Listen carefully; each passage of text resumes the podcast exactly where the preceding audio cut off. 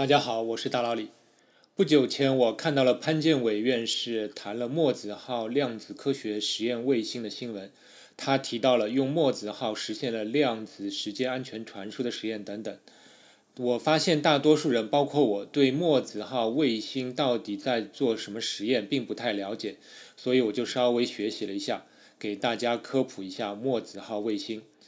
首先，我发现普遍存在对量子计算和量子通信技术的两个错误的观念。一种是极端的迷信派，把量子物理的应用吹得神乎其神，什么超光速瞬移、心灵感应都来了；另一种是极端的反对派，认为有量子两个字的研究就是伪科学、骗经费、骗钱。很明显，这两种偏激的观念都是错误的，而偏激往往来源于无知。所以，我们就来学习一下墨子号卫星的一些知识，然后你就能正常的去看待它。墨子号卫星的全称是墨子号量子科学实验卫星，在二零一六年八月十六日一时四十分，于酒泉卫星发射中心搭载长征二号丁运载火箭发射升空。它是全球第一颗设计用于进行量子科学实验的卫星。它的实验任务有许多，但主要的两个实验就是量子密钥分发和量子隐形传态。这两个实验都是为了实现将来量子通信网络的基础实验。今天我们就来简单的学习一下关于量子密钥分发。我们需要先简单的学一点密码学和量子纠缠的知识。我们都有这样的经验，很多网站开始使用手机发送验证码的方式登录，而不是让用户输入用户名和密码。我们会感觉这种手机验证码要比固定的密码安全些，因为手机验证码是一次性使用，而且有效期很短。借鉴这种模式，我们可以这样来实现一次加密的通信。比如，你要传送一个十六位的二进制数给在远方某处的另一个朋友，这个十六位二进制数可能是你的工资，你希望严格保密，不被任何人窃听。有个加密的办法，就是你自己另外产生一串十六位的二进制随机数，将你的工资额的十六位二进制数与这个随机的十六位二进制数进行一次异或操作。这样就起到了加密作用。异或操作是一种计算机科学中的二进位的操作，它的运算规则是两个不同的二进位进行异或，其运算结果为一；相同的二进位的异或运算结果为零，也就是一异或零等于零异或一等于一，零异或零等于一异或一等于零。那么你稍微验算一下，你会发现，如果某个二进位对另一个二进位连续进行两次异或，总能还原到原来的数字。用公式写出来就是 a 异或 b 异或 b 等于 a，无论这个 a、b 是零还是一。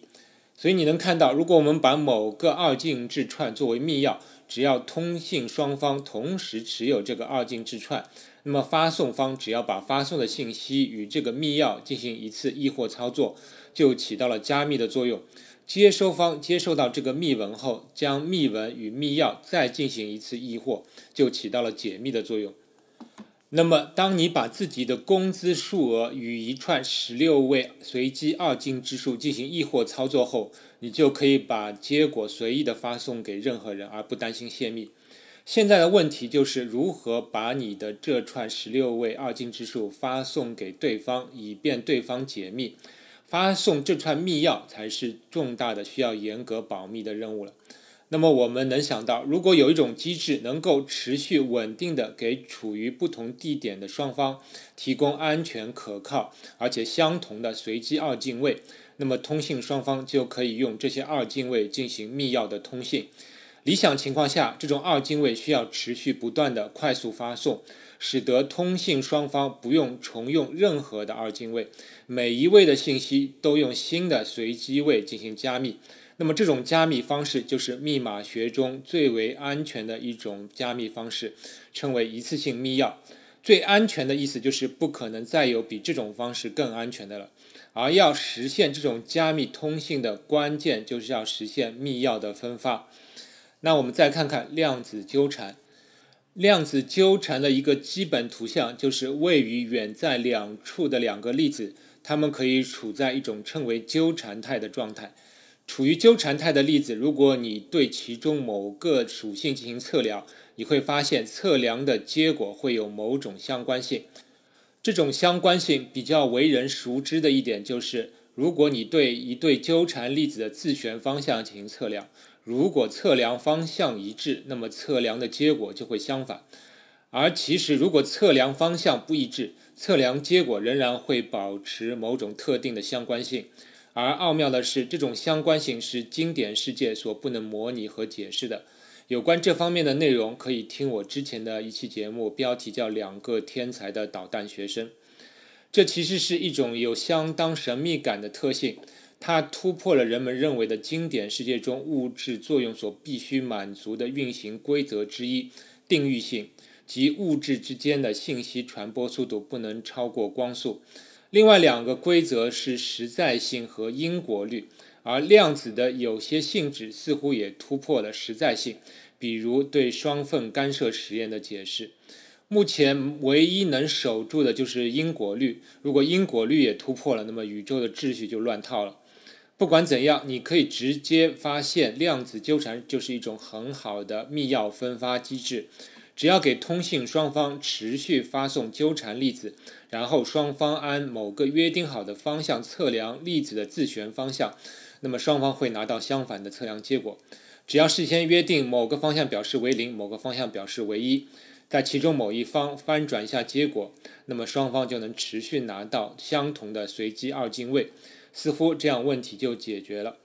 但是以上方案中有一个缺陷，就是测量方向是固定的。这意味着测量方向的信息是非常重要的，你必须设法安全地告诉另一方你们要使用哪个测量方向，而一旦约定下来，你们就不容易修改这个方向。这意味着，如果有窃听者得知了你们的测量方向，他可以捷足先登，抢先测量量子，从而截获正在分发的密钥。当然，窃听者的一个困难是如何窃听密钥而又不被发现。窃听者截获密钥后，意味着正常通信的一方测不到原来的量子，或者测量结果异常，所以能够发现通信过程被窃听。所以，窃听者还需要设法给通信者一个假的量子，同时也希望通信者对该量子的测量能够得出原先的正确的结果。目前看，似乎这种技术是做不到的。但是密码学有一个原则，就是不要轻易假设别人做不到，而是要假设别人能够做到，但是你不知道他怎么做到。比如，也许窃听者能够黑入你的测量系统，然后直接给你发送他设计过的测量结果等等。因此，我们还需要继续改进。一九八四年，两位计算机科学家提出了一个量子密钥分发协议，因为两人的姓氏首字母都是 B，又是在一九八四年提出。所以，这个协议被简称为 BB 八四协议。BB 八四协议就是对上述的分发过程进行了改进。我来简单说一下是如何改进的。其要点就是测量方向不再是固定了，而是随机的四个方向之一，每个方向之间的夹角都是九十度。对接收到的每一个量子都从四个方向中随机选择一个进行测量。测量后。通信中的某方可以在公开的信道上向对方发送测量方向，让对方进行比对。如果测量方向恰好一致或者呈一百八十度角，那么我们知道测量的结果应该是恰好一致或者相反，那测量结果是有用的。如果测量方向呈九十度夹角，那么测量的结果是无意义的，就全部丢弃。理论上讲，此时比对完，只要将那些可用的测量结果的位置返回给另一方，那么双方就完成了一次密钥分发。但是这里还有问题，即使是可用位置，双方的测量结果可能还是有误差，以及还会有恶意的攻击者发来的伪造的结果。所以，为了加强安全性，对可用的结果，双方仍然只取随机的某一部分进行使用，并且比对双方测量结果的一致性是否达到了一定的比例。测量出错位数越多，那说明结果被恶意攻击的可能性就越大。根据一定安全性的需求，约定出错的比例超过一定数值后，就放弃此次结果，重新进行密钥分发。在以上这种协议下，恶意攻击者就很难办。如果攻击者给双方发送伪造的结果，但是攻击者不知道双方测量的方向，那么到时候通信双方在比对结果时就能发现攻击者的存在。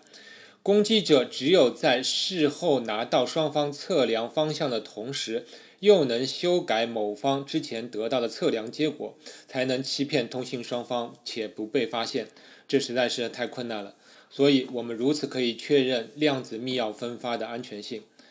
但注意，以上过程中不存在超光速的信息传送，因为只是做到了密钥的分发。真正的通信还是靠传统的传输信道，而双方得到密钥的过程本身不能传递信息。这次的墨子号卫星的一个实验就是向位于新疆南山和青海德令哈的两处接收站。以每秒两对的速率分别发送纠缠光子进行密钥分发的实验，最终的密钥生成的速率为零点一二比特每秒。这个速率虽然比较低，但是在两处超过一千公里的位置进行量子密钥分发实验，目前还是世界纪录。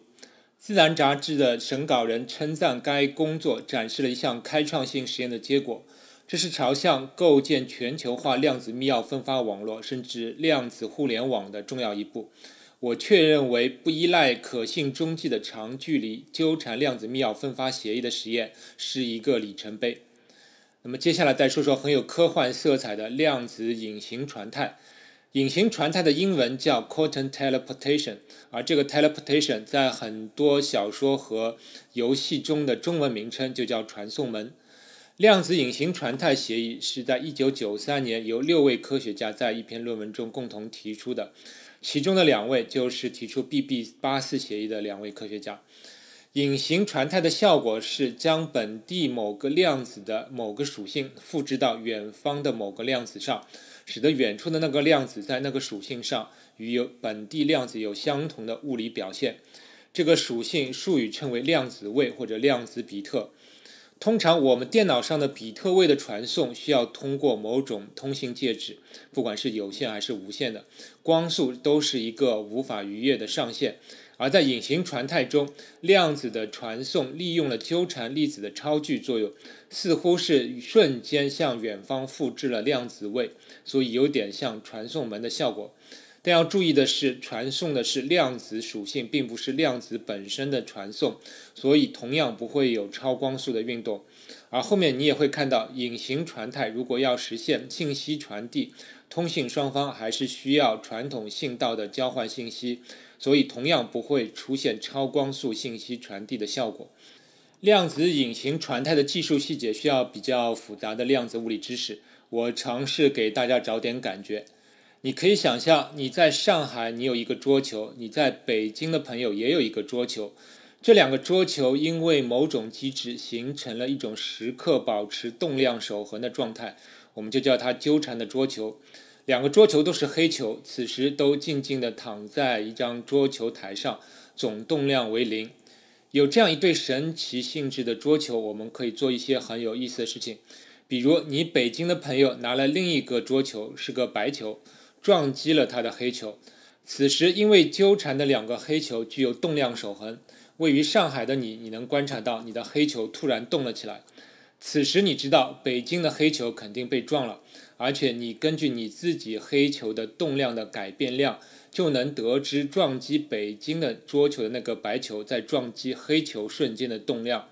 从某种意义上来说，北京的白球的运动状态被复制到了上海的黑球上了。但是现实情况不是那么理想。纠缠的桌球有一个奇怪的性质，即我们不能测量它的动量。一旦测量后，桌球的纠缠状态就会被破坏，不能再保持动量守恒。还有个限制是，对同一地方的两个桌球只能总体测量，不能单独测量某个桌球。那现在要如何传送北京桌球的运动状态到上海呢？还是有办法的。还是先让北京和上海两地分发一对纠缠的黑色桌球，并且它们的总动量不妨假设就是零，但是它们各自具体的运动状态我们不知道。好比它们就是放在两个封闭的盒子里，现在我们希望把北京的一个白球的动量复制到上海的黑球上。可以用的一个方法就是把白球丢进北京黑球所在的盒子里，这时白球与黑球会发生一些碰撞，北京的黑球运动状态有所改变。我们推测上海的黑球运动状态也会有所改变，但是我们还不能直接打开上海的盒子看，因为上海盒子里的黑球运动的初始状态你不知道，所以你直接看你是推测不出北京白球的原来的动量的。这时需要北京方面先对它的黑球和白球做一次联合测量，得出一个总动量结果，把这个结果通过传统信道发送给上海。这时在上海的你可以对你的黑球施加一个动量的变化，变化量就是你收到的动量。此时通过简单的运算，这个验算我就留给各位自己去验算了。你会发现，你改变后的黑球的动量，应该就是北京的白球丢入黑盒时的动量，从而你复制了北京的白球的运动状态。接下来，你是否打开盒子检验结果就不重要了。以上就是量子隐形传态的基本理念：先分发一对纠缠粒子到两地，然后一地对自己的粒子和目标粒子做一次测量，术语称为贝尔测量。测量结果只可能是四种结果中的一种，把测量结果通过传统信道发送到另一地，另一地收到结果后，根据结果对自己的粒子进行一次变换，术语称为腰正变换。此时这个粒子就复制了被复制粒子的那个属性。其中的要点是，其本质是复制了一个量子比特，而不是传送真实的粒子，并且过程中需要传统信道辅助传送信息，所以不存在超光速运动或者超光速的信息传递。那既然隐形传态还是要依赖传统通信网络，那它有什么作用呢？这是一个好问题。很多科学技术目前都没有明确的应用，但不代表将来也没有。目前来说，量子隐形传态是设想中的量子互联网的一项基础技术。我们知道，互联网的一项基本要求就是能够把比特位传送到各地。那么，如果要构建量子互联网，就需要一种能将量子位传送到各地的技术。虽然隐形传态需要依赖传统网络，但是量子互联网的安全性是无与伦比的，所以它还是有其价值的。再比如，如果量子计算机普及了，也许需要构建类似于云端量子计算机或者分布式的量子计算，那么传送量子位也是一项必要的技术。量子号卫星的一个实验就是在地面与卫星间实现量子的隐形传态。这里我引用潘建伟院士的话：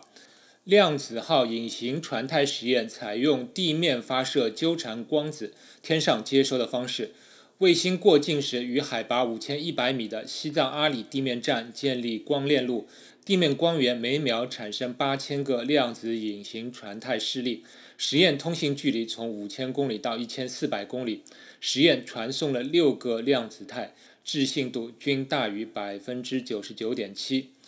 这里六个量子态的意思就是一个光子可以复制六个属性，也就是六个量子比特。好比之前的桌球，我不光复制了动量，我也复制了颜色、旋转、材质等六个属性。显然，这样的传送效率是大大提高的。好了，以上就是我对墨子号卫星的两大基础实验的介绍。可以说，在量子通信领域，中国是走在世界前列的，也是中国为数不多的几个处于世界领先的科技领域。我是很希望能看到中国人在这个领域继续发扬光大，传来更多的好消息。另外，墨子号卫星其实还做了一些其他的实验，我将来有机会再向大家介绍。另外，做个广告，北京时间七月十一日周六晚上九点，我会在知乎上开一次直播语音讲座，讲座话题是有关图灵机的。因为我之前在准备图灵机的节目时，发现图灵机相关的话题十分有意思，关联的数学知识也很多，意犹未尽，所以想用知乎 Live 的形式跟大家聊聊。这次直播的预约链接我会放在节目介绍里。另外，对当天参与直播并提出问题的听众，我会抽取三名，赠送我的书《老师没教的数学》各一本，欢迎各位捧场。今天节目就到这里，下期再见。学声音。